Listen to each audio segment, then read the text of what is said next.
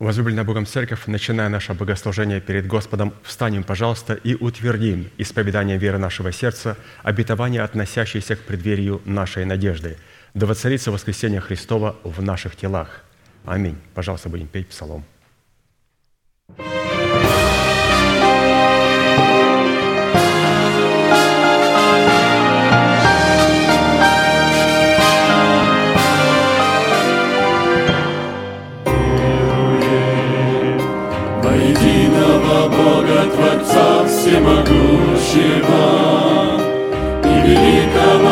вечного и вездесущего, и во Духа Святого деяния сильного, единого Бога и Бога единого, и во Духа Святого деяния сильного, единого Бога и Бога единого. Поклоняемся Троице вечной божественной, станем жертву Христа, что дает нам спасение. И встреча с Ним будет на небе торжественной.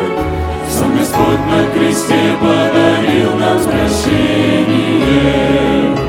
Мир встреча с Ним будет на небе торжественной. Кресте подарил нам прощение. Веруем, воскресение мертвых и Богоявление, что зайдет сам Христос, приведя мир в смятение. Заберет свою церковь святые обители, и останутся все, кто отвергли Спасителя. Заберет свою церковь святые обители, и останутся все, кто отвергли Спасителя. Справедлив наш Господь и суды Его что Иисус своей кровью явил искупление, что смерти по правам своим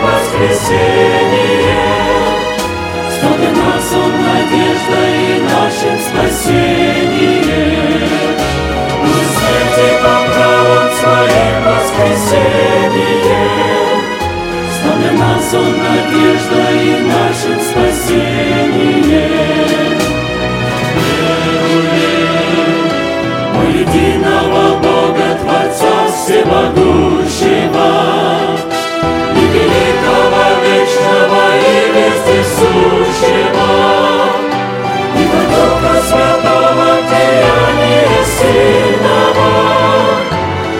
Единого Бога и Бога единого.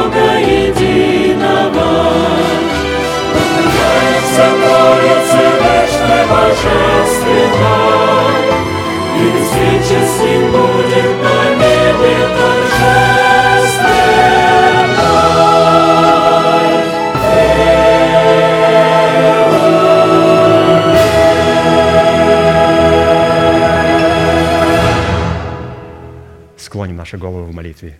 Дорогой Небесный Отец, во имя Иисуса Христа, мы благодарны имени Твоему Святому за вновь представленную привилегию быть на месте, которое чертила десница Твоя для поклонения Твоему Святому имени. И ныне позволь наследию Твоему во имя крови завета подняться на вершины для нас недосягаемые и сокрушить всякое бремя и запинающий нас грех. Да будут прокляты в этом служении, как и прежде, все дела дьявола, болезни, нищета, преждевременная смерть, демоническая зависимость, всевозможные страхи, депрессии, разрушения, косность, невежество – все это да отступит от шатров святого народа Твоего. И ныне встань, Господи, на место покоя Твоего Ты и мог- ковчег могущества Твоего, и да облекутся святые Твои спасением Твоим, и да возрадуется пред лицом Твоим. Дай нам больше от Духа Твоего, пропитай нас Духом Твоим святым, позволь нам найти светлое лицо Твое. Мы благодарим Тебя, что это служение представлено апостолом Аркадием в Твои божественные руки, и мы молим Тебя, Продолжай вести его рукой сильную и превознесенную. Великий Бог, Отец, Сын, Дух Святой. Аминь. Будьте благословенны, пожалуйста, садитесь.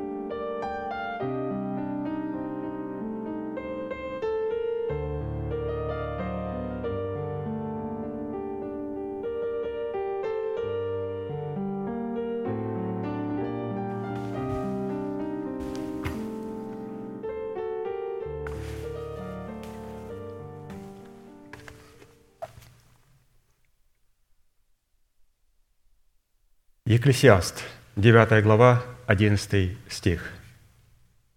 «И обратился я и видел под солнцем, что ни проворным достается успешный бег, ни храбрым победа, ни мудрым хлеб, и ни у разумных богатства, и ни искусным благорасположение. Но время и случай для всех их». Согласно Писанию, пишет апостол Аркадий, успех – это удел всех искупленных Богом людей. Проблема большинства искупленных Богом людей, стремящихся к успеху, состоит в том, что многие из них неверно понимают формулу успеха, а посему и не могут иметь его. Одна из наиболее распространенных ошибок заключается в представлении о том, что успех требует некой гениальности или чего-нибудь такого, чем мы не обладаем. Это одна из тех ошибок, за которые нам приходится слишком дорого платить. Нужно иметь правильное представление о том, что такое успех.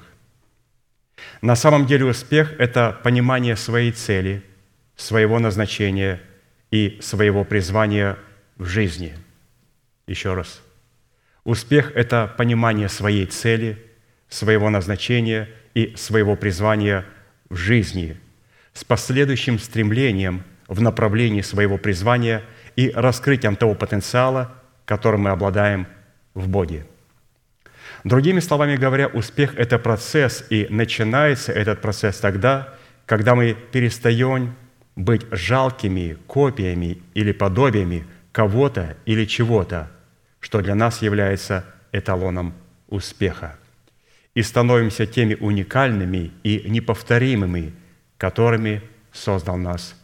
2 Петра 1.3 написано, «Как от божественной силы Его даровано нам все потребное для жизни и благочестия, через познание призвавшего нас славою и благостью, которыми дарованы нам великие и драгоценные обетования, дабы через них соделались причастниками божеского естества, удалившись от господствующего в мире растления похотью».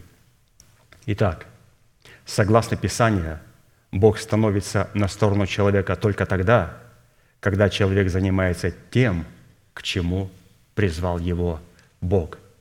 И мы сейчас будем петь псалом святые, и во время пения этого псалма будем почитать Бога десятинами и приношениями.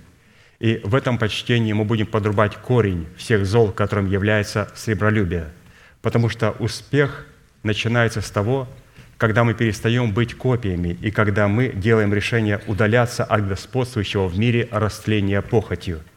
И после того, когда мы удалились от этого растления, от этих идей и этих мыслей, тогда Господь соделает нас причастниками своего божеского естества. И это является величайшим успехом. Встанем, пожалуйста, и будем петь псалом.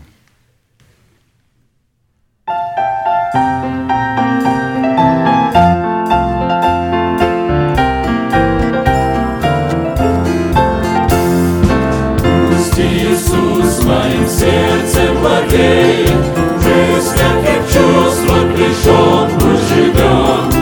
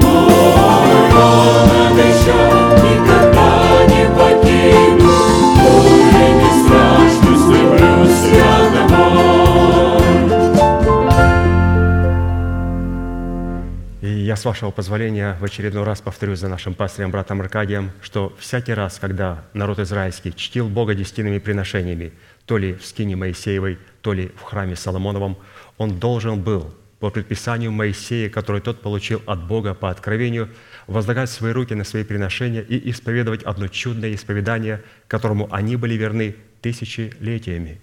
Мы с вами, будучи тем же Израилем, привитые к тому же корню, питаясь соком той же маслины, сделаем то же самое. Протяните вашу правую руку, символ правовой деятельности, и, пожалуйста, молитесь вместе со мной.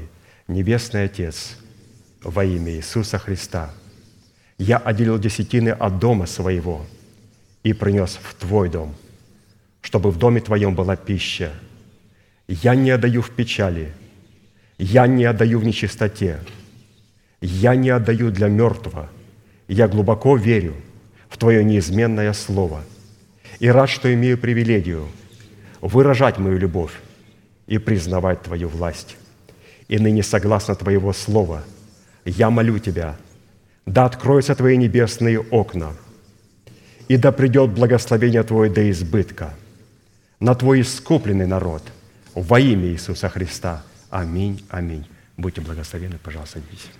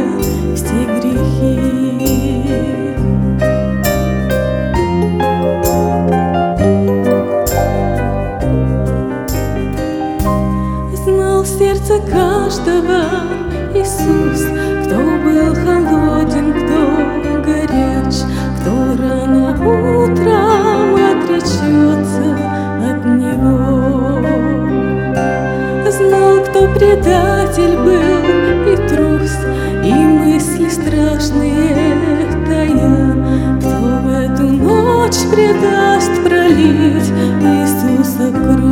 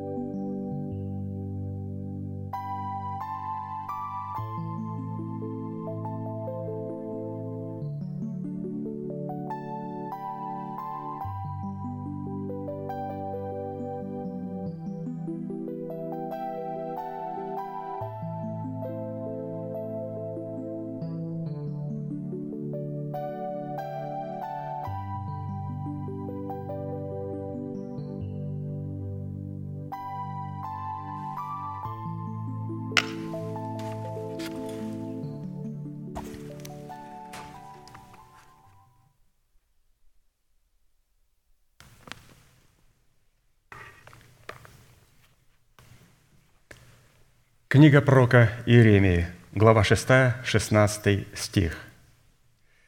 «Так говорит Господь, остановитесь на путях ваших и рассмотрите, и расспросите о путях древних, где путь добрый, и идите по нему, и найдете покой душам вашим». Возвращение к древнему пути добра – за основание исследования древнего пути добра мы обратились к словам апостола Павла, которому по милости и вдохновению Святого Духа удалось в кратких и метких определениях сформулировать содержание порядка, присутствующего в учении Христовом. Евреям 6 глава с 1 по 2 стих. «Посему, окропив себя начальствующим учением Христа и облегшись в оружие света, содержащегося в господстве этого учения, устроим себя в Дом Божий – потому что невозможно дважды полагать основания обращению от мертвых дел и вере в Бога, учению о крещениях, о возложении рук, о воскресении мертвых и о суде вечном. В определенном формате, насколько это позволил нам Бог и мера нашей веры, мы уже рассмотрели учение о крещениях в его трех функциях. Это крещение водою, Духом Святым и огнем – Учение возложения рук в трех функциях в заветах крови, соли и покоя, а также учение о воскресении мертвых в функциях его трех рождений – в рождении от воды, от духа и к престолу.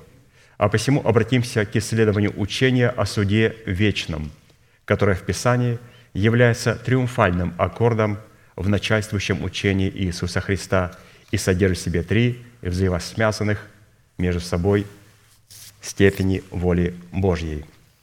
Римлянам 12 глава с 1 по 2 стих.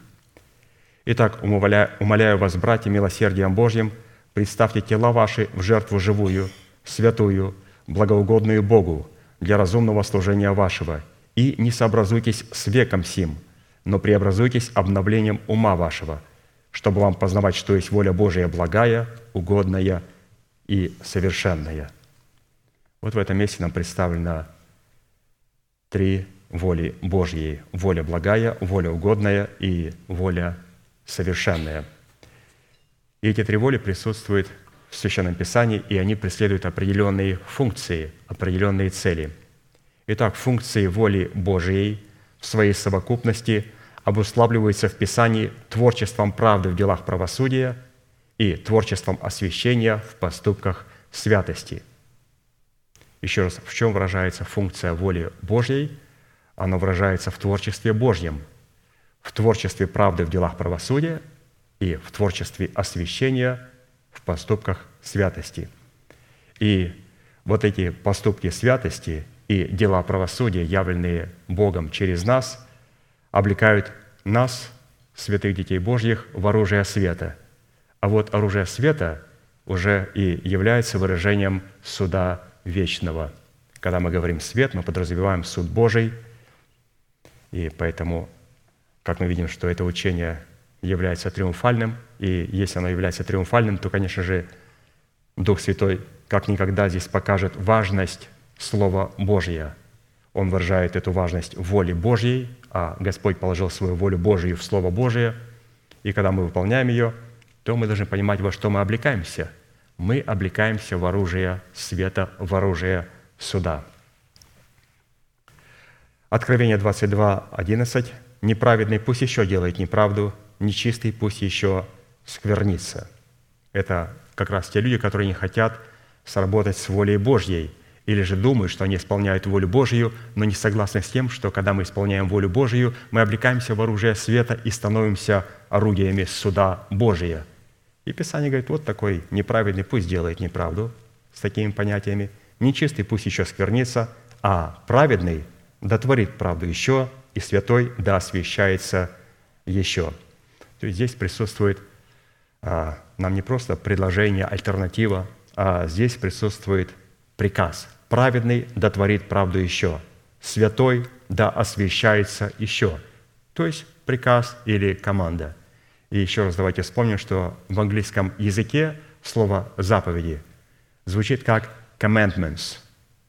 «Commandments» оно состоит из двух слов. Это command – команда, и mandate мандат, устав и приказ. То есть Бог приказывает уставом, commandments, заповеди Божии. То есть есть приказ и есть определенный устав, что Бог говорит. И вот здесь Господь говорит, чтобы мы творили правду и освещались, и продолжали освещаться еще и еще. Итак, в определенном формате мы с вами в учении о суде вечном, которое содержит в себе три степени воли Божией, уже рассмотрели первые две степени в полномочиях благой воли и воли угодной, а поэтому сразу обратимся к рассматриванию третьей степени, выраженной в полномочиях воли совершенной, которая является омегой, венчающей начальствующее учение Иисуса Христа. В стене небесного Иерусалима, состоящего из 12 драгоценных оснований, учение о суде вечном, выраженное в степени совершенной воли, устроено из драгоценного камня аметиста. Откровение 21, 14, 20. Стена города имеет 12 оснований, и на них имена 12 апостолов Агнца. Основание стены города украшено всякими драгоценными камнями, и вот основание 12 – аметист. Образ каждого драгоценного камня в 12 основаниях стены небесного Иерусалима – это образ определенной составляющей, которая обуславливает характер доброго сердца. Ага, мы видим, что здесь их 12 драгоценных камней – то оказывается, если у христианина есть доброе сердце, то оно будет иметь переливы всех 12 драгоценных камней. Господь смотрит на наше сердце не просто как на один драгоценный камень, а как на все драгоценные камни, слитые в одно учение и помещенные в наше сердце. Когда мы слышим драгоценный камень, это характер и качество доброго сердца христианина и христианки – еще мы можем заключить, что когда Бог будет выстраивать отношения с человеком через полномочия, содержащиеся в его совершенной воле, то Он будет совершать и обращаться к человеку голосом, исходящим из сокровенной тайны неземного аметиста. Земной аметист, он очень красивый. А пастор говорит, когда он будет, Господь, обращаться, он будет обращаться через тайну неземного аметиста. Представьте, какой красотой обладают все драгоценные камни – неземного порядка. Тут от простого камня не отличешь, иногда трудно убрать свой взор и взгляд, просто он приманивает, магнитит к себе своими переливами, своей красотой, своей чистотой. А если это неземной камень, и таким камнем Бог рассматривает наше сердце, вот почему, вот почему святые ангелы смотрят в церковь и смотрят в то место, где пребывает истина, потому что там они находят переливы всех драгоценных камней, насколько они хотят увидеть Бога в сердце христианина. А оно там не будет, если там не будет истины, не будет учения. Итак, неземной аметист, который в этом основании будет представлять написанное на нем имя апостола Иуды Искариота –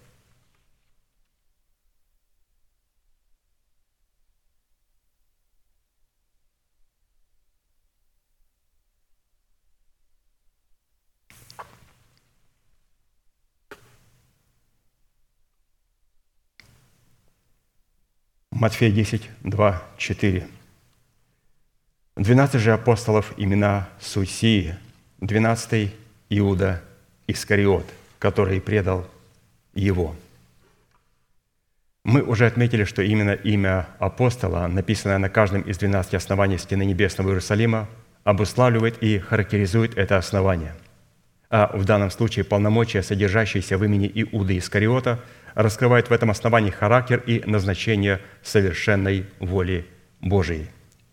Учитывая, что личность Иуда Искариота ставит перед человеком, не разумеющим премудрости Божией, ряд трудных вопросов, а именно, как Иисус мог избрать его своим учеником, доверить ему казну и проповедь Евангелия, если он сначала знал, что Иуда предаст его – Точно такие же вопросы возникают и к личности павшего Херувима, как Бог, который изначально знал и предвидел будущее каждого из сотворенных им небожителей, мог допустить к управлению, осенять собою третью часть своих слуг.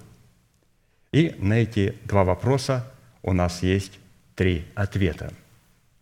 Итак, первый ответ состоит в том, что всякое имя, связанное с Богом и Его Царством, это достоинство, призвание и место в структуре Его Царства, которое может занять только тот, кто достоин этого места.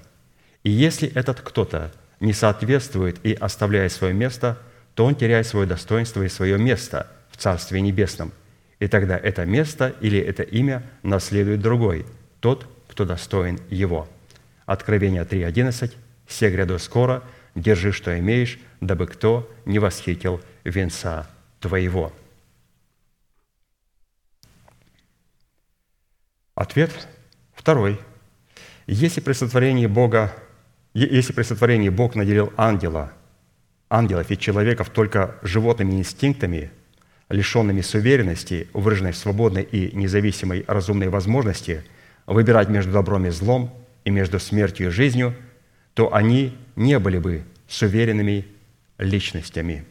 Бог хотел, чтобы его окружали такие слуги и такие дети, которые бы, как и он, обладали бы равными ему суверенными правами и могли бы, как и он, по его примеру, выбирать достоинство быть его слугой или нет. Ведь, по сути дела, Бог не создавал сатану. Он создавал Херувима осеняющего, который сам себя трансформировал в противника Бога. А посему, как только Херувим осеняющий и последующие за ним ангелы перестали служить Богу и возненавидели Его, Бог перестал служить им и возненавидел их. Точно так же Бог не создавал и нечестивых людей. Они сами создали себя такими. И это был их выбор, за которым стоял сатана. Нечестивые – это те люди, которые ранее были святыми, а затем оставили свое место и пошли собственными путями, презрев свое достоинство в имеющемся у них имени, в силу чего и Бог оставил их, перестал служить им и отверг их от лица своего – Бог любит и служит только тем людям, которые любят Его и доказывают Ему свою любовь служением Ему и Его детям. И ответ третий. Неверность и предательство одних является испытанием верности для других. Будучи испытанным неверностью людей, которые ранее составляли с нами одно целое, мы получаем в свое естество иммунитет против всякого беззакония и произвола – и именно этот иммунитет будет являться вечной гарантией как для Бога, так и для нас, что когда мы наследуем новое небо и новую землю, уже ничего подобного не случится ни с ангелами, слугами Его, ни с нами, человеками, детьми Божьими. Вот, пожалуйста, какой интересный ответ, который нам дает апостол Аркадий на вопрос, когда нас спрашивают, что если Бог – всезнающий, всевидящий и всемогущий, как он мог избрать апостола, который предал его, как он мог поставить на служение Херувима, который предаст его. Как? И мы должны всегда знать правильный ответ. Правильный ответ согласно того, что мы слышим и как мы были научены. Мы должны сразу говорить, если вот обобщить все в краткую формулу.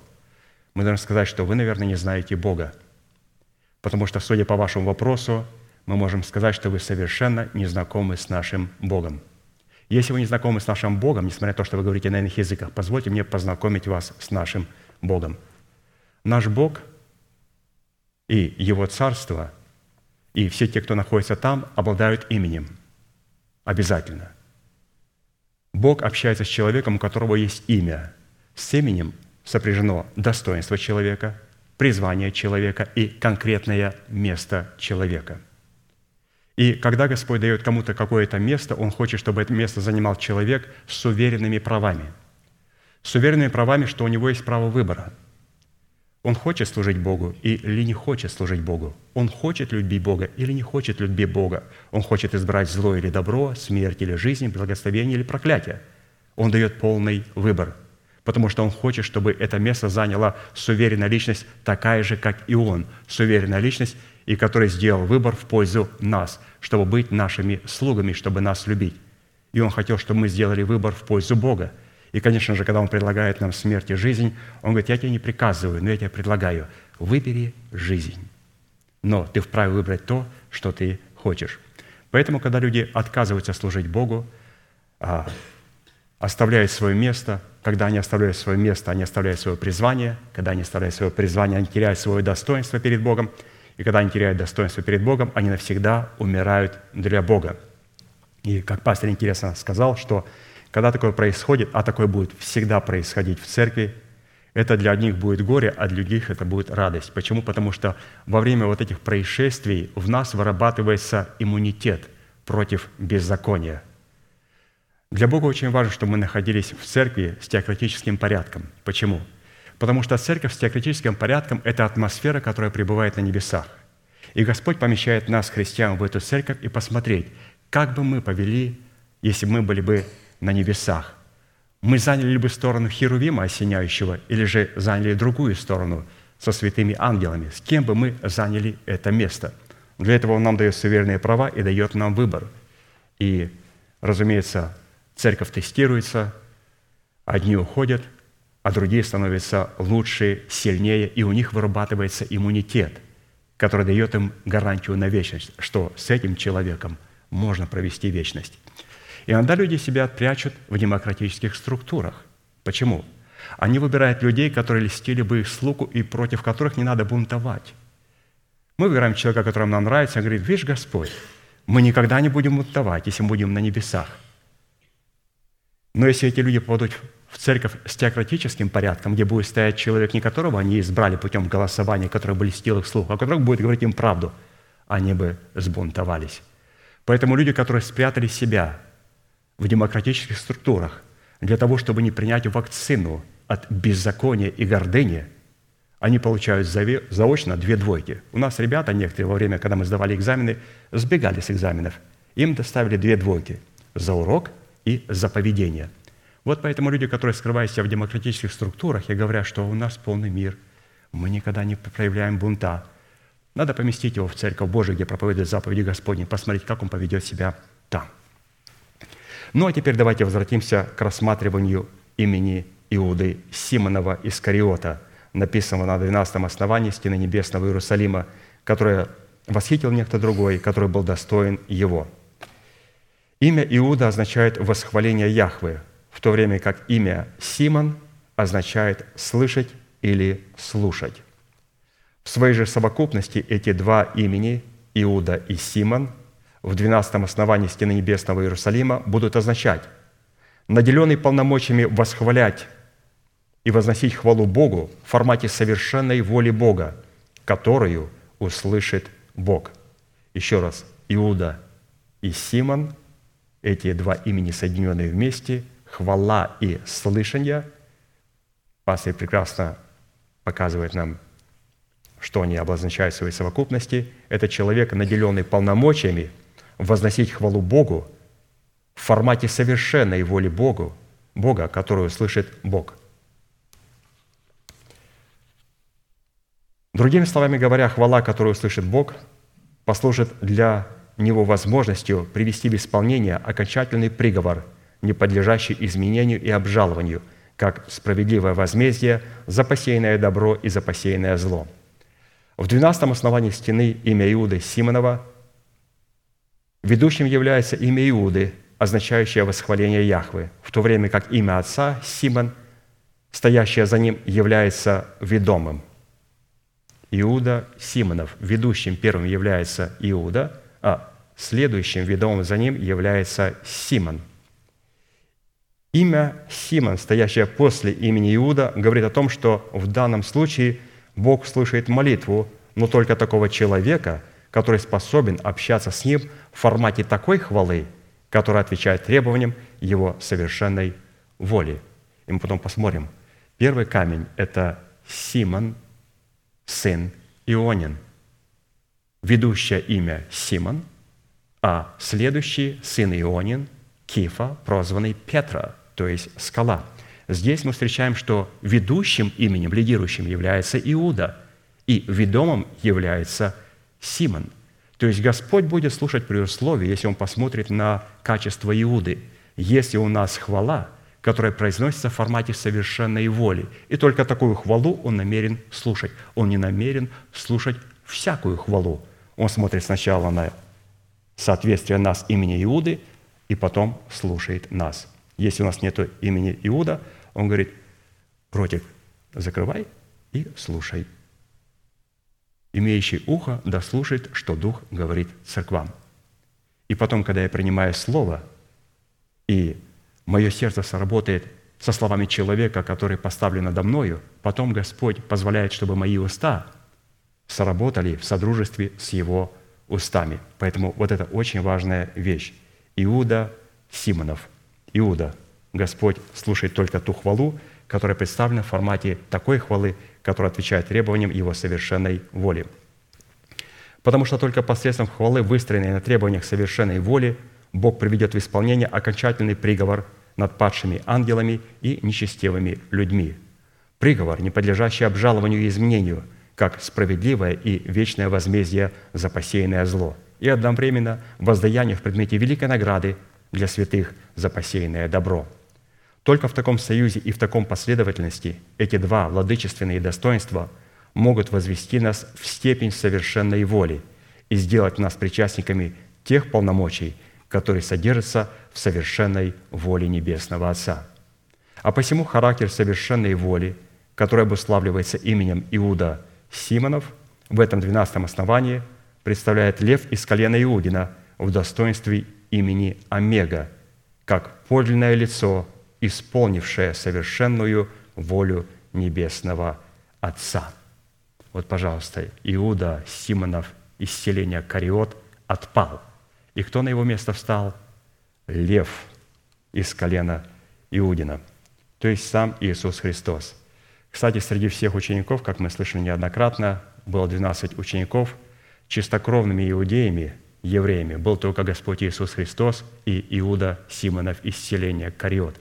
Все остальные были галилеяне, но только два чистых, чистокровных иудея, у которых была кровь священническая через Давида и царская.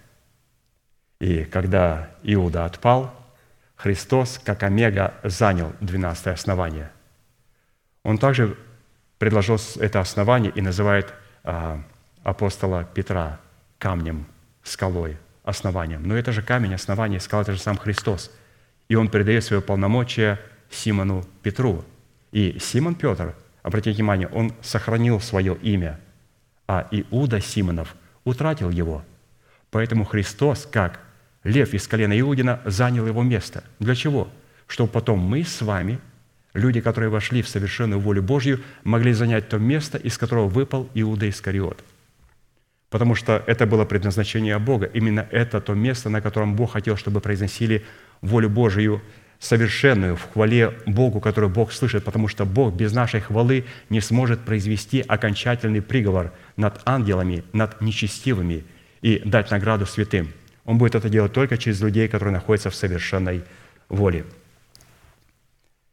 Итак, Христос, в котором мы благодаря сработе с силой Святого Духа призваны облечь достоинство имени Иуды Симонова, и в этой сработе для каждой из сторон отведена своя роль, которая не может быть отменена и не может быть выполнена кем-либо другим. Наша роль заключается в том, что, облекая нашу хвалу в формат клятвы, которая содержит в себе совершенную волю Небесного Отца, мы таким путем провозглашаем правду Бога – в Его вечном и неотвратимом суде. В то время как роль Бога, который слушает нашу хвалу, облеченную в формат клятвы, получает таким образом возможность исполнить эту клятву или же привести в приговор, вынесенный нами в Его судах, означенных в Писании, в исполнение. То есть наша роль заключается облекать нашу хвалу в формат совершенной воли – а роль Бога – исполнять эту хвалу, которая облечена в формат совершенной воли. И если наша хвала не облечена в формат совершенной воли, то Он ничего не будет делать на планете Земля. То есть Ему необходимо, чтобы а, кто-то ее высказал. И этими кто-то являются святые дети Божии. Вот Иуда Симонов, Искариот не смог этого сделать. Но Христос моментально занял его место – как лев из колена Иудина. И мы теперь в Иисусе Христе имеем доступ к этому драгоценному камню. Писание говорит, что свято место пусто не бывает. По-английски звучит «трон никогда не бывает пустым». На трон всегда найдутся достойные кандидаты. Поэтому 12 а, вот эта ячейка, из которой выпал апостол, потому что потерял свое место, потерял свое достоинство, потерял свое имя, он потерял, но имя и тот смысл остался. Хвала, которую слышит Бог и которую человек провозглашает, будучи находясь в совершенной воле. И теперь мы туда себя помещаем в Иисусе Христе. А посему, чтобы соработать с Богом в обличении своего сердца в достоинство имени Иуды Симонова, и будем помнить теперь, когда мы слышим слово Иуда Симонов, а, там ничего не осталось от этого человека, который жил в селении Кариот. Слово «искариот» – это живущий в Кариот, из селения Кариот. Здесь Иуда Симонов, который живет в городе Портленд, который живет на Украине, в Москве и в других странах. Здесь вот эти вот Иуды Симоновы, люди, которые провозглашают совершенную волю Божию, а тот, который был из селения Кариот, он выпал из своего призвания. Итак, нам необходимо исследовать, какие функции, содержащиеся в этом имени, такие роли, которые Бог отвел как для себя, так и для нас. Учитывая формат данной проповеди, ограничимся несколькими особо значимыми составляющими, в которых имя Иуды Симонова дает детям Божьим право посредством хвалы Богу совершать суды Божии в границах полномочий этой совершенной воли, как для наказания – так и для спасения. И вот давайте посмотрим эти составляющие. Есть они у нас, и можем ли мы занять а, то место, которое сегодня, оно уже не вакантное, оно уже занято Господом Иисусом Христом. Теперь можем сюда поместить себя туда, в Иисуса Христа, и занять это место на троне – Иисус сказал, говорит, побеждающему дам сесть со мной на престоле моем, как и я победил и сел с Отцом моим на престоле Его. То есть это место э, занято Христом, но для меня оно вакантное. Для меня оно вакантное. Я просто должен занять это место. И вот сейчас мы будем идти к тому, чтобы это место в моей жизни перестало быть вакантным, чтобы я его занял, чтобы я мог произнести такую хвалу, которая могла бы привести окончательный приговор над нечестивыми и дать награду святым детям Божьим.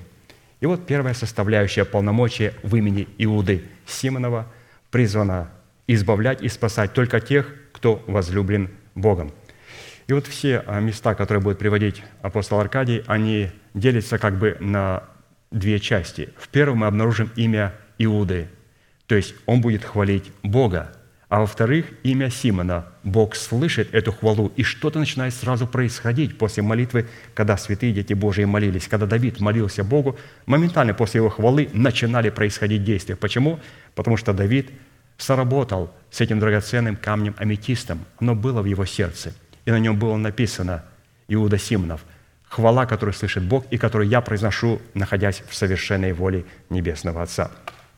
Итак, Псалом 107, 4, 7 стих. «Буду славить Тебя, Господи, между народами, буду воспевать Тебя среди племен, ибо превыше небес милость Твоя, и до облаков истина Твоя, Будь превознесен выше небес, Боже, над всею землею да будет слава Твоя, дабы избавились возлюбленные Твои. Спаси десницу Твоею и услышь меня». Вот такие прекрасные слова. «Буду славить Тебя». Ну, Яхва говорит, как ты будешь славить меня? Превыше небес, милость Твоя и до облаков истина Твоя. Итак, в данном изложении хвала Бога славящий Его между народами и воспевающий Его среди племен, представлена в формате милости Божией, которая превыше небес, и истине, которая до облаков. То есть это совершенная хвала, хвала, которая творится человеком, который находится в совершенной воле Божьей. Он провозглашает, чтобы милость была представлена превыше небес, а истина была до облаков. А следовательно, возлюбленный Богом, называются те люди, которые в творчестве своей хвалы могут превозносить милость Бога превыше небес и истину Его до облаков. А вот фраза «дабы избавились возлюбленные Твои, спаси десницу Твоей и услышь меня» относится уже к полномочиям второго имени Симон. И причина, по которой эта фраза относится к полномочиям имени Симона, состоит в том, что эта фраза обуславливает роль Бога – в которой Бог в ответ на хвалу, облеченный в формат милости и истины, получает возможность слушать нас и таким образом избавлять нас от всякого врага и являть нам свое спасение. Другими словами говоря, когда мы начнем превозносить милость Божию превыше небес и истину Его до облаков, тогда Он услышит нас в степени своей совершенной воли и получит возможность избавить нас от всех врагов наших и спасти нас десницею Своею. Однако главная интрига в том, каким образом и почему милость Божия простирается выше небес, а истина только до облаков. Псалом 137, 2. «Поклонюсь перед святым храмом Твоим и славлю имя Твое за милость Твою и за истину Твою, ибо Ты возвеличил Слово Твое превыше всякого имени Твоего». Отсюда следует, что только благодаря святому храму Его мы можем познать Его милость, в которой Он облег нас в одеяние правды и истину, через которую Он соделал нас свободными от греха. То есть именно в церкви мы познаем милость и истину. Бог оправдывает человека по своей милости, а освящает по своей истине. То есть мы теперь ищем связь. Почему милость превозносится выше небес, прямо Господу, а вот истина до облаков. Бог оправдывает человека по своей милости, а освящает по своей истине. «Освети их истинную Твоею», молился Христос. О своих учениках перед тем, как предать себя за них на смерть. А посему милость Бога призвана оправдывать человека, в то время как истина призвана освящать его – Именно эти два явления в своей совокупности делают человека святынью Бога и его собственностью. То, что истина находит свое пребывание в облаках, говорит о том, что именно облака Божьи призваны представлять его истину. Насколько нам известно, облака являются в Писании образом праведного народа, оправданного Богом по Его милости. Как написано, мы имеем вокруг себя великое облако свидетелей. То есть здесь пастор показал, каким образом являет себя милость и истина, что милость превыше небес, а истина до облаков. То есть истина являет себя в этих облаках, в великом облаке свидетелей во святых своих – чтобы еще лучше понять, давайте еще приведем одно место Священного говоря о милости и истине, какая между ними существует соработа. Мы пока поняли, что милость Бога, она оправдывает человека, в то время как истина освящает человека. И сказать, что мы все поняли, пока мы ничего не поняли. Мы только поняли. Я понял два разных слова. Милость которая превыше небес, и истина, которая до облаков. Я понял, что облака – это святые дети Божии, они должны обладать обязательно истиной. И милость, она меня оправдывает, а истина, она меня освещает, отделяет. Но надо расширить, расширить. И давайте посмотрим, что дальше предлагает нам увидеть пастор Аркадий. Псалом 84, 10, 14. «Так близко к боящимся Его спасения Его, чтобы обитала слава в земле нашей» милость и истина встретятся, то есть встретятся, говоря более современным языком. Милость и истина встретятся, правда и мир облобзается, то есть поцелуется, произойдет а, брак между правдой и миром. Истина возникнет из земли, и правда проникнет с небес. И Господь даст благо, и земля наша даст плод свой – Правда пойдет перед ним и поставит на путь стопы свои. В данной концепции милость порождает правду или же облекается в правду, в то время как истина производит мир в отношениях Бога с человеком и человека с Богом. А посему, когда милость и истина встречаются между собой, они производят правду и мир. Мы с вами прочитали, милость и истина встретятся, и тогда только правда и мир облавзаются – и это должно произойти в жизни каждого святого человека Божьего. И потом в конце мы постараемся найти эту формулу успеха.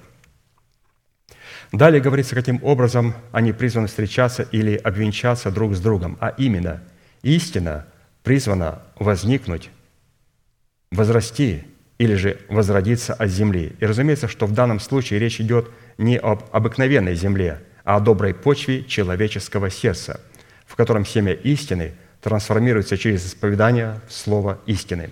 Когда же говорится о том, что в ответ на такое возникновение истины от земли правда приникнет с небес, то имеется в виду, что Бог услышит истину от земли и приникнет к ней или же презрит на нее. Что на практике означает, что Он на возникновение истины от земли обвенчается с нею правдою Своею с небес. В результате такого брачного союза, происходящего в нашем сердце, Бог даст свое семя, и добрая почва нашего сердца принесет плод свой, выраженный в творчестве правды. Очень насыщенный текст, очень хорошо все объяснено, но для того, чтобы мне понять то, что было нам написано, я несколько раз прочитал а, вот, труды пастыря. Несколько раз, чтобы понять эту формулу. Почему? Потому что достаточно сложные предложения, достаточно очень много определений. А, милость, истина, правда и мир. Почему милость работает а, с правдой, почему а, истина сработает с миром Божьим – и потом, когда пастор начал а, объяснять все формулировки, тогда оно все легло на свои места. То есть в нашей жизни милость и истина должны встретиться, и правда и мир должны облобызаться. Все начинается с милости. Милость – это когда Бог нас оправдывает. И когда Господь говорит о милости, Он говорит об оправдании. Господь нас оправдывает. И мы знаем, что оправдание, оно в содружестве с правдой – милость и истина встретятся, правда и мир облобзается. То есть милость, оправдание, она в содружестве с правдой Божией. Но мы не сможем получить правду Божью, если правда Божья не облобзается с миром Божьим. Как мне сделать в моей жизни, чтобы правда Божья могла облобзаться, поцеловаться, брачный союз мог произойти на небесах с миром Божьим – мне снова не надо вернуться к милости Божией, к оправданию, потому что оправдание, в нем есть корень, правда. Правда или же праведность – всегда оправдание, но оправдание не всегда праведность. Почему? Милость не всегда правда, но правда всегда милость. Оправдание не всегда праведность, но праведность, которую мы получим, это всегда оправдание.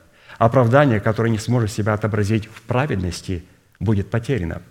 Поэтому для того, чтобы оправдание стало праведностью, для того, чтобы мир а, мог облобызаться с правдой Божьей, мне необходима истина. Милость и истина встретятся. Оказывается, Господь в оправдании преследует цель не только очистить меня от грехов. Слава Богу! Меня больше не мучает моя совесть. Как прекрасно! Я могу вздохнуть полной грудью.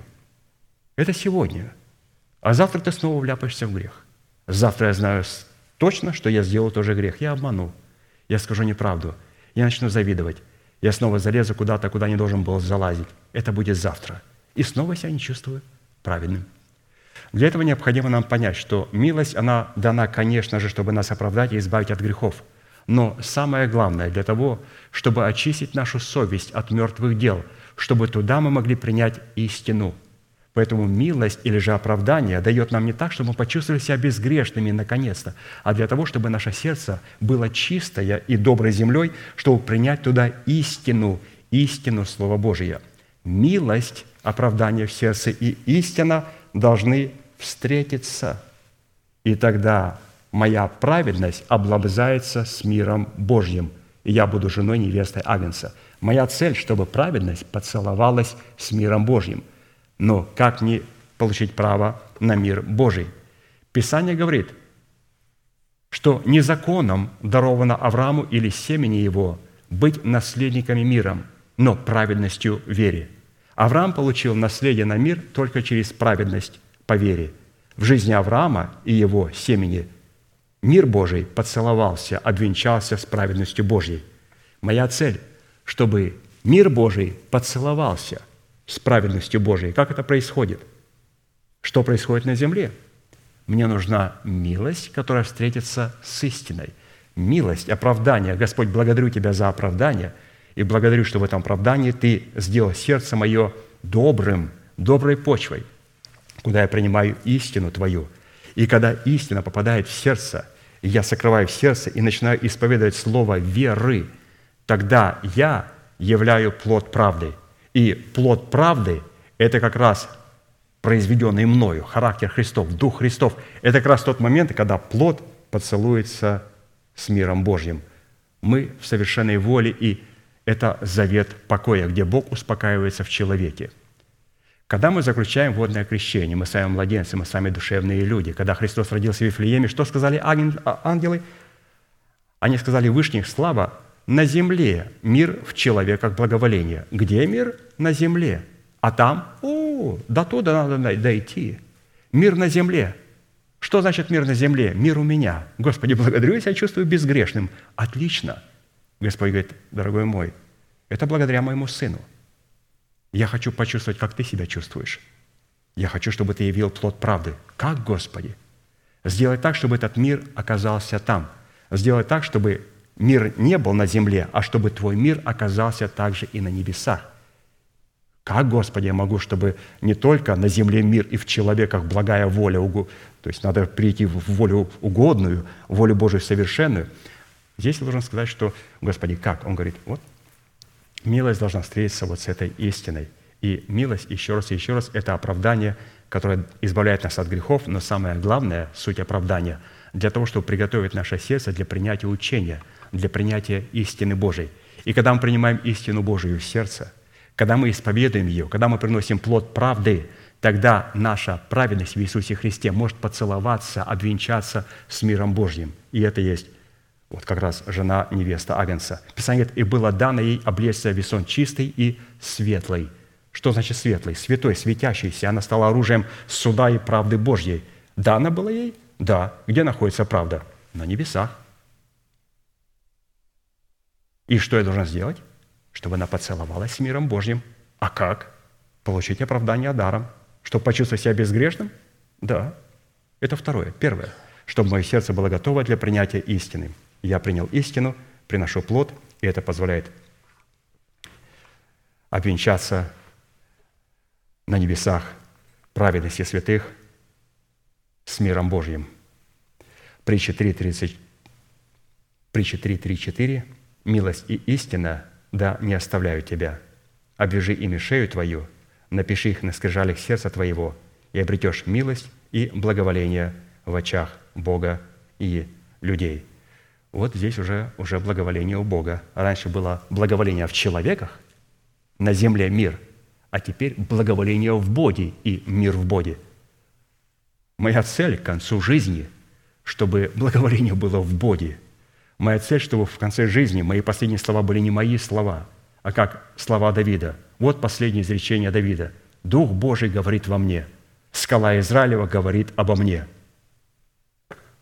Давид, это не Дух Святой говорит, это ты говоришь. Он говорит, мои слова равнозначны словам Божьим. Я достиг совершенной воли Божьей. У меня есть два значения. Иуда – хвала, которая обуславливает совершенную волю Божью, и слышание, которое Бог хочет слышать. Вот такая интересная первая составляющая. Вторая составляющая полномочия в имени Иуды Симонова призвана через хвалу, облеченный формат клятвы, дать Богу возможность мстить за нас, покорять нам народы, возносить нас над восстающими против нас и избавлять нас от человека жестокого. Псалом 17, 47, 49. «Жив Господь и благословен защитник мой». Ого, клятва. Святые Жив Господь и благословен защитник мой. Это такой молитва может молиться только человек в совершенной воле. Да будет превознесен Бог спасения моего, Бог мстящий за меня и покоряющий мне народы, и избавляющий меня от врагов моих. Ты вознес меня над восстающими против меня, и от человека жестокого избавил меня». Первые две фразы «Жив Господь и благословен защитник мой» да будет превознесен Бог спасения моего, говорят о наличии полномочий, содержащихся в достоинстве имени Иуда. Слово Иуда – хвала подобающая. Характер хвалы, содержащийся в этих двух фразах, произнесен в формате клятвы, призванной превознести Бога как судью, совершившего спасение и пленившего плен. Последующая фраза Бог, мстящий за меня и покоряющий мне народы, и избавляющий меня от врагов моих, Ты вознес меня над восстающим против меня и от человека жестокого избавил меня, говорит о наличии полномочий, содержащихся в достоинстве имени Симон, который указан тот фактор, что Бог услышал и обратил свое внимание на хвалу, облеченную в формат этой клятвы. Когда Писание говорит, что Бог услышал, то это означает, что Он ответил на формат этой хвалы тем, что привел в исполнение приговор своего суда, строго в соответствии тех исповеданий, которые являлись исповеданием и упованием Давида на имеющуюся у него веру Божию. Вот интересно, везде пастор будет сейчас в других местах тоже показывать а, вот с работы имени Иуда и Симон. Иуда, хвалу, которую я говорю Богу, и слово «Симон», Бог ее слышит и моментально начинает ее исполнять, сработая с той хвалой, которую я ему говорю. Если мы в первом основании учились слушать Бога, для чего слушать Бога? Для того, чтобы научиться говорить с Богом. Для того, чтобы научиться говорить с Богом – то в двенадцатом основании Господь замолкает, и Он хочет послушать нас. Третья составляющая полномочия в имени Иуды Симонова призвана являть всю полноту спасения Божия посредством приношения жертвы хвалы и наблюдением за своим путем. Псалом 49, 23. «Кто приносит жертву хвалу, тот чтит меня, и кто наблюдает за путем своим, тому явлю я спасение мое». В данном месте Писания, во фразе «кто приносит жертву хвалу и наблюдает за путем своим, тот чтит меня», присутствует полномочия, содержащиеся в достоинстве имени Иуда, которое означает «хвала» или «восхваление Яхвы». Наблюдать за путем означает выверять и исследовать, насколько наше исповедание соответствует той вере, которую мы получили через слышание благовествуемого слова своим сердцем. В следующей же фразе «Тому явлю я спасение Божие» уже присутствует полномочия, содержащиеся в достоинстве имени Симон, которое в данном случае раскрывает роль Бога – слушать и отвечать на содержание имеющейся хвалы. Сама же степень спасения, явленная на хвалу, облеченный в формат совершенной воли Бога, зависит от степени нашего посвящения, в то время как степень нашего посвящения – зависит от степени воли Божьей, с которой человек сработает и в которой он пребывает. Ну, а само пребывание в определенной степени воли Божьей зависит от степени рождения, которая обуславливает духовный возраст человека. Так, например, младенец во Христе, пребывающий в благой воле Бога, не может принимать те духовные вещи, которые находятся в угодной воле, потому что воспринимает их за безумие. В силу этого фактора человек, рожденный от воды, может пребывать только в степени благой воли. Человек, рожденный от Духа, может пребывать только в степени воли угодной, в то время как человек, рожденный к престолу, может пребывать в совершенной воле Бога.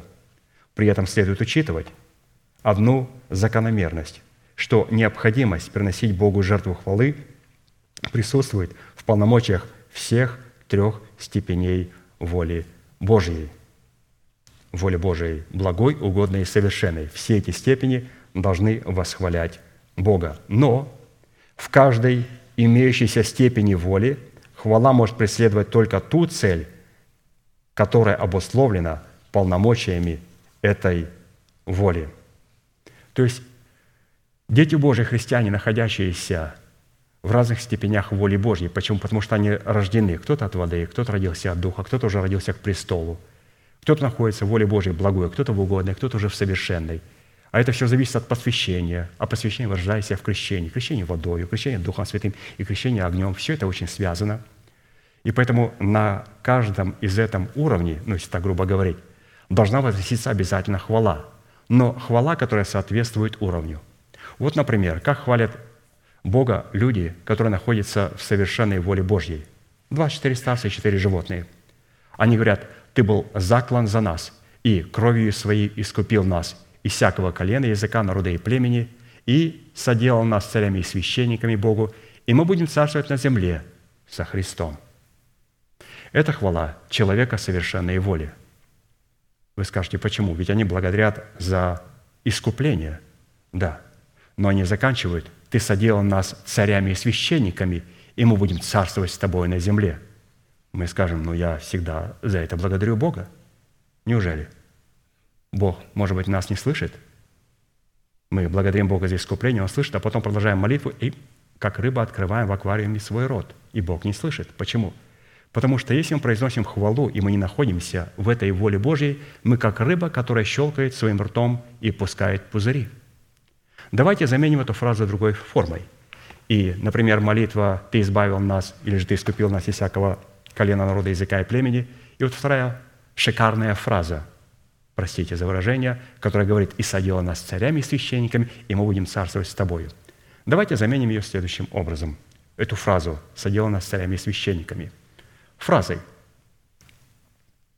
«Ты возвал нас от Вассана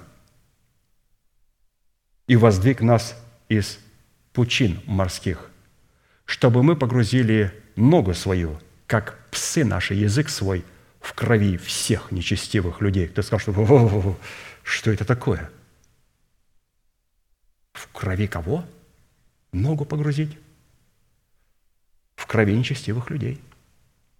Если мы поблагодарили Бога за Его кровь и сказали, благодарим Тебя, что Ты кровью Своей искупил нас, это одна часть. И на ней можно остановиться человеку воли Божией благой и угодной. Человек совершенной воли говорит, позволь же нам, вот это слово, и садила нас царями и священниками, будем царствовать с тобой на земле. Давайте откроем скобочки и закроем. Позволь нам погрузить ногу нашу – как псы наши язык свой в крови всех нечестивых людей. Кто скажет, я не смог бы молиться вот этой молитвой.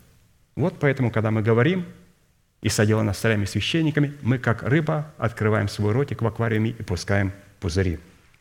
Поэтому Господь бы не хотел, чтобы мы пускали пузырьки, а Он хочет, чтобы Он слышал хвалу. А чтобы слышать хвалу, надо провозгласить ту хвалу и соответствовать этой хвале – ну, видите, как планочка поднята. Я-то пытался ее опускать, и в своей жизни она не опускается. Пока под некоторыми планочками прохожу пешком, через некоторые я уже начал прыгать. Но мы должны понимать, что насколько важно соответствовать тому слову, которое мы провозглашаем.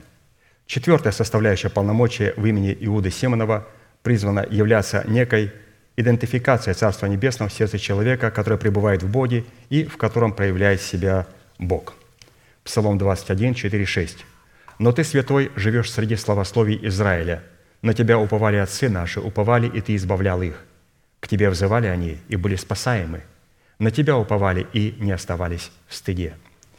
В данном молитвенном общении Давида с Богом следует обратить внимание на такие моменты. Во-первых, фраза – но ты, святой, живешь среди славословия Израиля, указывает, что в данной хвале присутствует достоинство в имени Иуда, которое означает восхваление Яхвы, которое призвано и привязано к месту, на котором следует возносить жертву хвалы.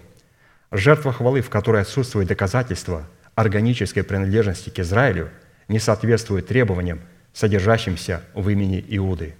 А вернее, такая жертва расценивается Богом как подлог – и как покушение на достоинство имени Иуды. То есть у нас должна быть принадлежность к Израилю Божию. Фраза «На тебя уповали отцы наши» указывает на, в этой хвале на то, что мы должны иметь также органическую причастность к отцам Израиля. На тебя уповали отцы наши, наша привязанность и наша причастность к нашим отцам, к отцам Израиля. Римлянам 9, 4, 8 – и не все те дети Авраама, которые семени его, но сказано, в Исааке наречется тебе семя. То есть не плотские дети суть дети Божьи, но дети обетования признаются за семя. Если в своей хвале мы не представим доказательств нашей причастности к отцам Израиля, наша хвала будет расцениваться Богом как гордыня и как незаконное деяние – Связь с отцами Израилева указывает на то, что мы являемся законными наследниками Царства Небесного. А вот последняя фраза «Ты избавлял их, к тебе взывали они и были спасаемы, на тебя уповали и не оставались в стыде» говорит о роли Бога в достоинстве имени Симон, в которой Бог слушает человека, исповедующего в хвале веру своего сердца в его совершенную волю. А посему хвала, не облеченная формат причастности к отцам Израиля – не имеет мандата на наследие, которое мы призваны исповедать в хвале перед Богом, в силу чего такая жертва не может являться идентификацией в человеке Царства Небесного. Вот почему многие молитвы никогда не могут быть услышаны Богом, потому что в этих молитвах отсутствует причастность как к отцам, так и причастность к Израилю. В Писании одной из составляющих определения праведности является исполнение своего призвания, которое выражается в соблюдении и сохранении своего достоинства, которое определяется местом в собрании святых, на которое поставил нас Бог. Это место и есть наше достоинство и наше призвание. И выражается это место в принадлежности к Израилю и отцам Изра... Израиля, с позиции которых мы призваны хвалить Бога в формате совершенной воли и таким образом творить правду и освящаться.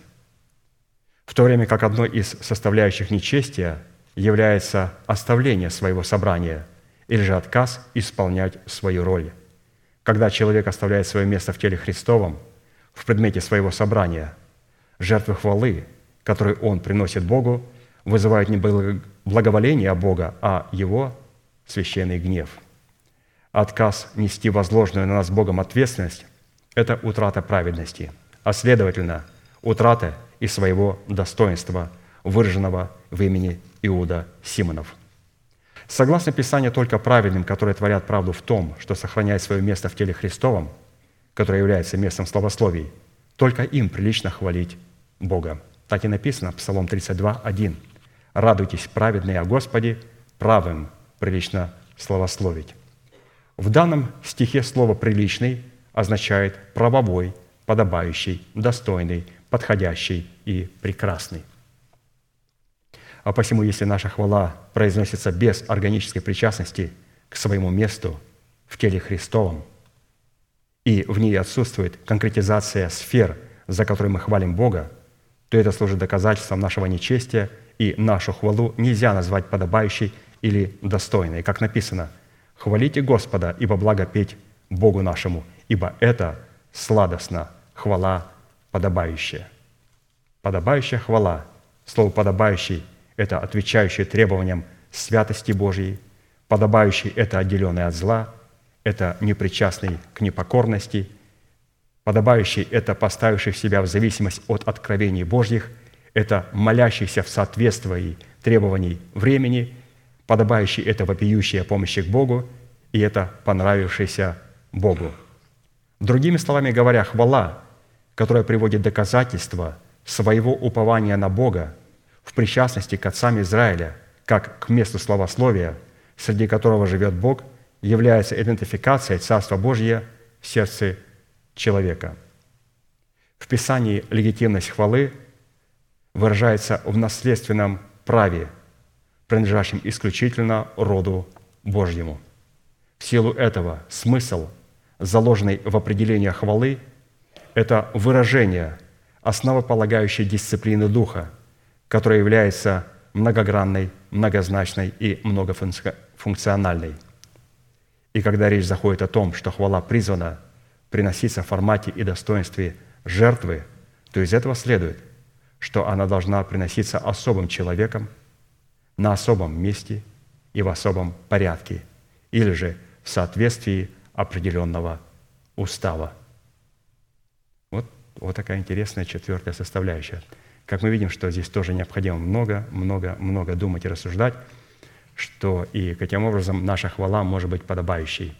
Почему? Потому что цель нашего это служения сегодня мы вращаемся вокруг а, имени а, того места, на котором было написано имя Иуда Симонов, то есть подобающая хвала, которую слышит Бог.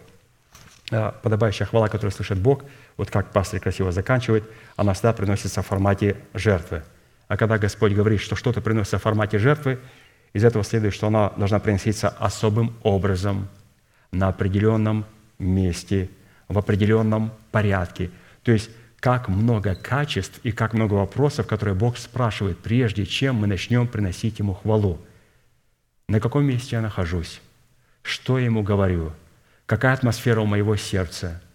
А, все эти вещи очень важны. Являюсь ли я этим жертвенником? Положил ли я себя на этот жертвенник? Проверяет Господь все мотивы моего сердца. То есть В этой воле совершенной Бог проверяет все-все-все досконально а, грани для того, чтобы они соответствовали Божьей воле. Потому что Он ну, никогда не будет исполнять наши слова, если мы приносим, например, молитву не на святом месте. Как только человек говорит, что «да какая разница, в какую ходить церковь, бросьте вы это». Ну, вот такого человека Бог, может быть, слышит, как Агарий. Но мы согласились с вами, что все-таки мы хотим а, сработать с Богом в воле совершенной. И Писание говорит, что Он ищет людей, которые могли поклоняться Ему в духе и в истине. То есть, которые бы могли говорить Ему ту хвалу, которая бы соответствовала совершенной воле Божьей. А у этой хвалы, которая находится в совершенной воле Божьей, ну, планочка очень высоко поднята. Не мною, конечно же, не пастырем, Господом Иисусом Христом. Ученики говорили, научи нас, пожалуйста, молиться. Мы чувствуем, что Бог нас не слышит – Посмотрите, что говорили люди набожные, которые постоянно говорили с Богом. Они говорят, научи, пожалуйста, нас молиться. Научи нас говорить такую хвалу, на которую бы Бог мог нам отвечать. И Иисус сказал, я вас научу. Он не сказал, да слушайте, молитесь, как вы молитесь. Папочка, как один сказал, что там, чему, чему там апостол Аркадий учит. Ну, они, они оставили уже Отец Небесный, Возвышенный. Просто приходите и говорите «папочка». И вы поймайте его на крючок. Помягче говорите с Богом. Но Бога невозможно поймать на крючок. Слово «папочка», там такого слова нету «папочка». Ну, можно сказать «абба», «ава». «Ава» там включает слово «папочка». Но ваша папочка не включается слово «ава». В наша папочка – это когда хочется конфетку получить. Папочка, а можно? А, и все. Папочка, а можно туда? То был папа, а теперь папочка. Я знаю, что когда папочка, это значит попросить то, что вообще-то ну, нельзя – и когда приходим к Богу, говорим, папочка, Господь говорит так, следующий, все, получить конфетку, а конфетку нельзя, вначале надо э, покушать борщ.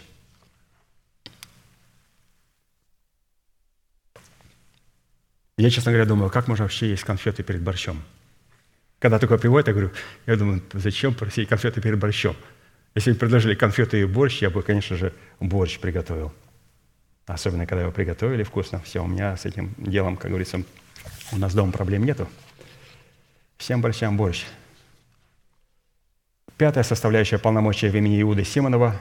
Она облекает человека в мантию ученичества, которое расценивается в пределах Царства Небесного наивысочайшим достоинством и рангом. Вот, пожалуйста, качество ученика Христова. Псалом 118, 171, 172. Уста мои произнесут хвалу. Когда? Когда Ты научишь меня уставам Твоим.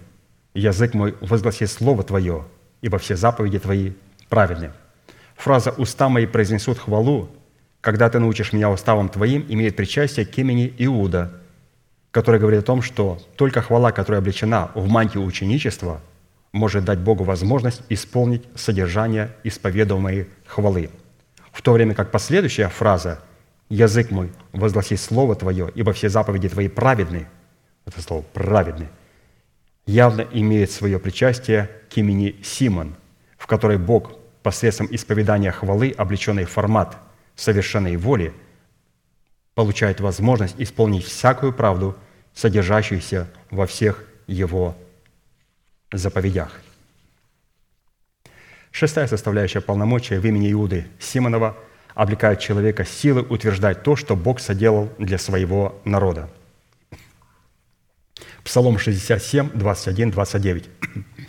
«Бог для нас, Бог во спасение. Во власти Господа Вседержителя врата смерти. Но Бог сокрушит голову врагов своих, волосатое темя закоснелого в своих беззакониях. Господь сказал, от Вассана возвращу, выведу из глубины морской, чтобы ты погрузил ногу твою, как и псы твои, язык свой в крови врагов. Бог твой предназначил тебе силу, утверди, Боже, то, что ты соделал для нас». Давид находился в совершенной воле Божьей, и он мог сказать, «Ты соделал нас царями и священниками Богу». Потому что когда мы благодарим за кровь Христа, Ты кровью своей искупил нас из всякого колена, народа, языка и племени. Это то, что Он сделал – а теперь, Господь, что ты для меня сделаешь? Господь, ты пролил для меня кровь, позволь мне погрузить свою ногу в кровь нечестивых ради имени Твоего. Благодарю Тебя за оправдание, позволь мне в праведности Твоей погрузить ногу свою в крови нечестивых Господь говорит, скажи мне, кто это нечестивые. Я говорю, это мой ветхий человек. Это моя обида. Это моя корость. Это мое непрощение. Это моя зависть. Это мой бунт. Позволь мне погрузить ногу. Он говорит, сынок, разрешаю, погружай.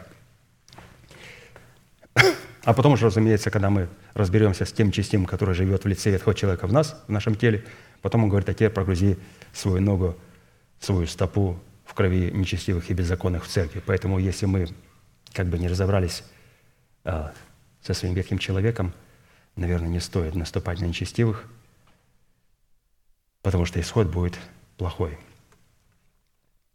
Первая фраза.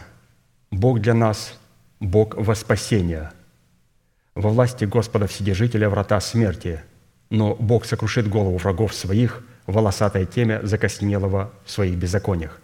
Это явление, утверждающее хвалы, облеченный формат клятвы, относящийся к совершенной воле Бога, в которой явно присматривается достоинство, содержащееся в имени Иуды. А вот последующая фраза «Господь сказал, от Вассана возвращу, выведу из глубины морской, чтобы ты погрузил ногу твою, как и псы твои, язык свой, в крови врагов, Бог твой предназначил тебе силу, уже указывает на роль Бога, которая содержится в достоинстве имени Симон. А вот следующая фраза «Господь сказал» эквивалентна фразе «Господь услышал» или получил возможность исполнить содержимое хвалы. И заключительные слова «Утверди, Боже, то, что Ты соделал для нас», говорят о союзе имени Иуды с именем Симона – потому что они являются диалогом, в котором человек уже получил содержимое своей хвалы в свое распоряжение и благодарит Бога за то, что он имеет, говоря, утверди, Боже, то, что Ты соделал для нас. То есть здесь человек называет несуществующее как существующее. То есть мы произносим хвалу, и вот еще одна появилась очень интересная грань святые. Если мы находимся в воле Божьей совершенной, мы произносим хвалу Божию а, в статусе совершенной воли, и мы сразу благодарим Бога за то, что Господь исполнил то, что Он сказал. Может быть, подождать, когда Господь исполнит? Господь говорит, слушай, поблагодари меня, что это я уже сделал в твоей жизни. Потому что ты человек совершенной воли. Ты произносишь волю Божию в совершенной воле Божьей. И придет время, когда я исполню. Но Господь говорит, я хочу сегодня послушать Поблагодари меня, что я это сделал для тебя. Поблагодари, что я шумом не спровергнул державу из тела твоего. Поблагодари меня. Ты уже человек совершенной воли. Ты уже имеешь это обетование. Просто еще не время. Но я хочу почувствовать эту атмосферу. И мы говорим, Господи, благодарю Тебя, называй несуществующую независимость от державы смерти, как уже существующую. Да будет шумом не спровергнута держава смерти из моего тела, в преисподненном месте да воцарится держава жизни и воскресения, называя это как существующее в своей жизни. И что это делает? Это подталкивает Бога на исполнение этого обетования. Можно сказать, что да, это находится все в руках Бога. Да? Время у Бога. Время у Бога. Вы знаете, что часы, Бог сверяет наши часы, свои, свои часы с нами. Вот Моисей не совпал, затянул. И что? Господь переставил свои часы. Господь изрек свой суд. Человек покаялся. Господь снова перевел свои часы. Вы скажете, простите, Господь может переводить часы? Он может переводить часы. Только через человека, который молится Ему в совершенной воле Божьей, Он может переводить часы. И не только переводить, Он может по слову этого человека возвратить время, и оно покатится вспять назад. Вспять назад. Седьмая составляющая полномочия в имени Иуда Симонов призвана облекать нас в Боге в бесстрашие перед угрожающей нам плотью – Псалом 55, 4, 10. «Когда я в страхе, на Тебя я уповаю. В Боге восхвалю я Слово Его, на Бога уповаю не убоюсь. Что сделает мне плоть? Враги мои обращаются назад. Когда я взываю к Тебе, из этого я узнаю, что Бог за меня». Данный отрывок молитвы – это блестящий образец или пример, который полностью соответствует почерку совершенной воли Бога – Фраза «когда я в страхе на Тебя уповаю я», «в Боге восхвалю я Слово Его, на Бога уповаю, не убоюсь, что сделает мне плоть».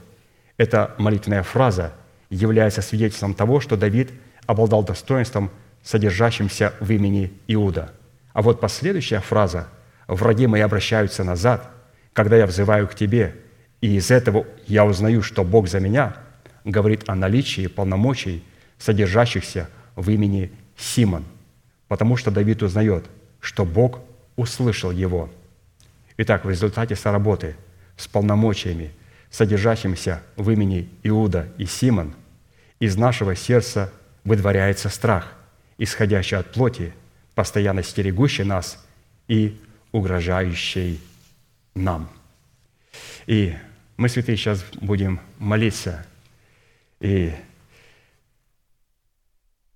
я вместе с братом Аркадием в его лице, не в своем лице, потому что призывать к покаянию, принимать исповедание может быть только человек, который обладает статусом отцовства Бога, апостол, либо человек, которому апостол передал эти полномочия. То есть он передал эти полномочия мне на время, пока он отсутствует. И, разумеется, эти полномочия всегда присутствуют, когда апостол присутствует. Я знаю свои полномочия, я знаю, что где и когда я могу принимать исповедание, когда могу призывать к покаянию. Знаю, где не имею этого права делать. То есть для меня пастырь прекрасно очертил границы, в которых я должен действовать. И когда я призываю к покаянию, вы должны понимать, что это не Даниил призывает к покаянию. Это он использует Даниила, и я представляю лицо апостола. И от лица апостола я призываю всех святых на это место, чтобы мы могли продемонстрировать перед Богом наличие милости, и чтобы эта милость могла встретиться с истиной, и чтобы правда Божия могла облобзаться с миром Божьим, и чтобы мы были детьми и наследием мира Божьего, наследниками мира. Мы ждем вас у алтаря. Будьте благословенны.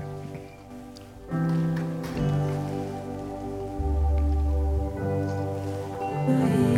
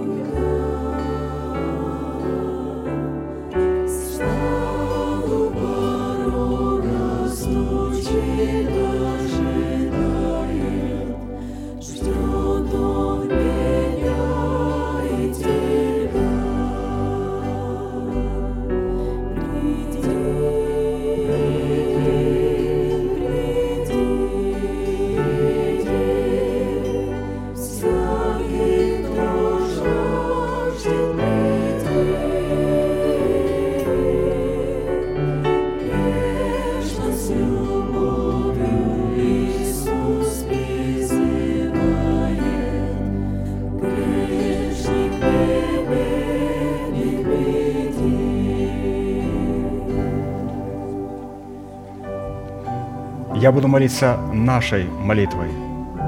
И прошу вас глубоко верить, что Бог за нас. Он не против нас. Он возлюбил нас вечную любовью. Он даровал нам дело своего искупления. Он встал между нами и нашими врагами, чтобы защитить нас и поднять нас до своего уровня. Глаза закрыты – это элемент тайной комнаты. Руки воздеты к небесам. Это знак того, что наши руки без гнева и сомнения – Молитесь, пожалуйста, со мною.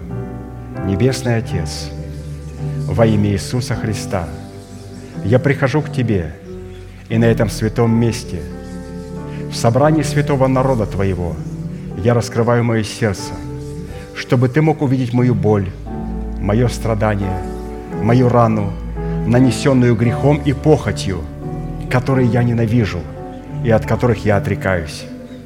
Я прихожу к Тебе – с моей зависимостью, запинающим грехом, болезнью, страхами, попорной честью и поруганным достоинством.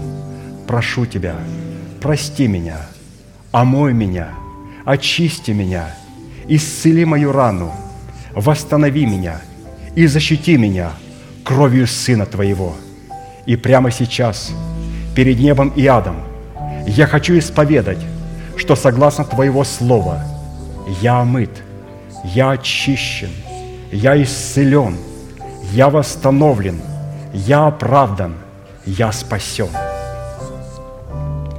Прощаются грехи ваши и беззакония ваши во имя Иисуса Христа. Да благословит тебя Господь, да презрит на тебя светлым лицом своим и помилует тебя и да даст тебе мир. Да падут вокруг тебя тысячи и десятки тысяч, одесную тебя, а к тебе не приблизится – да придут на тебя благословения гор древних и холмов вечных. Да придут все эти благословения на тебя и на все потомство твое, и весь народ да скажет Аминь.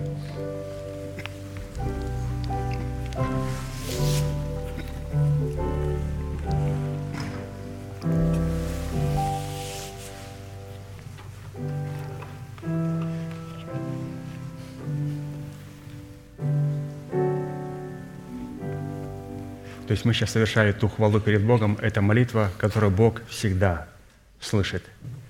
И она говорит о милости Божьей. Она говорит об оправдании. Когда Дитя Божие молится об оправдании, Бог всегда это слышит. Он нас оправдывает, Он нас прощает. Но давайте помнить главное, о чем мы сегодня слышали, и тот урок, который мы должны были извлечь, что все-таки нам дается оправдание не только для того, чтобы мы почувствовали себя безгрешными. Это очень приятно, это очень прекрасно. Для того, чтобы приготовить наше сердце, чтобы оно стало доброй почвой, чтобы милость могла встретиться с истиной, чтобы мы могли принять истину, учение, и чтобы эта истина учения смогла взрастить плод правды в нашем сердце. И когда мы взрастим плод правды, тогда правда и мир облобзается. И Господь скажет о нас, это жена невеста Агнца, и данное было и облечься весь сон чистый и светлый. Закончим нашей неизменной манифестацией. Могущим же соблюсти нас от падения и поставить перед славою Своею непорочными в радости – единому, премудрому Богу, Спасителю нашему, через Иисуса Христа, Господа нашего, слава и величие, сила и власть, прежде всех веков, ныне и во все веки. Аминь. Служение наше закончено. Следующее собрание будет во вторник в 7 часов вечера на этом же месте. И, как наш пастор говорит, можете поприветствовать друг друга. Благодарю вас.